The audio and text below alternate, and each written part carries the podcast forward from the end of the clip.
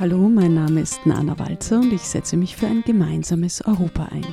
Aber geht uns Europa überhaupt etwas an?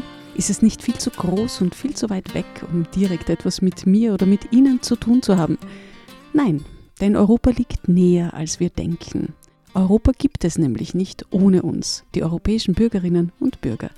Europa ist nicht perfekt und die Entscheidungen auf europäischer Ebene müssen sich immer wieder heftiger Kritik stellen, genau wie jene auf nationaler Ebene. Und dies geschieht vollkommen zu Recht. Es sollten immer noch wir Europäerinnen und Europäer bestimmen, welche Interessen verfolgt werden.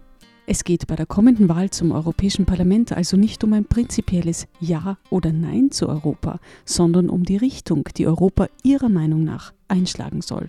Und diese Frage können nur Sie beantworten. Blicken wir auf die verschiedenen Parteien, so gibt es mit Sicherheit Personen, die Ihnen mehr und andere, die Ihnen weniger sympathisch sind. Bei der Wahl geht es aber nicht nur um diese Personen oder um die Parteien und die Ideen und Werte, die sich hier in Österreich zur Wahl stellen. Es geht auch um die größeren Fraktionen, die durch jedes Wahlkreuz auf europäischer Ebene gestärkt werden. Ihre Stimme bestimmt dabei, wer das Sagen in Europa hat, sowohl personell als auch im Hinblick auf die europäischen Parteizusammenschlüsse, die sogenannten Fraktionen im Europäischen Parlament. Das Europäische Parlament ist jedenfalls das einzig direkt gewählte Organ der EU und auch die einzig direkt gewählte übernationale Institution weltweit.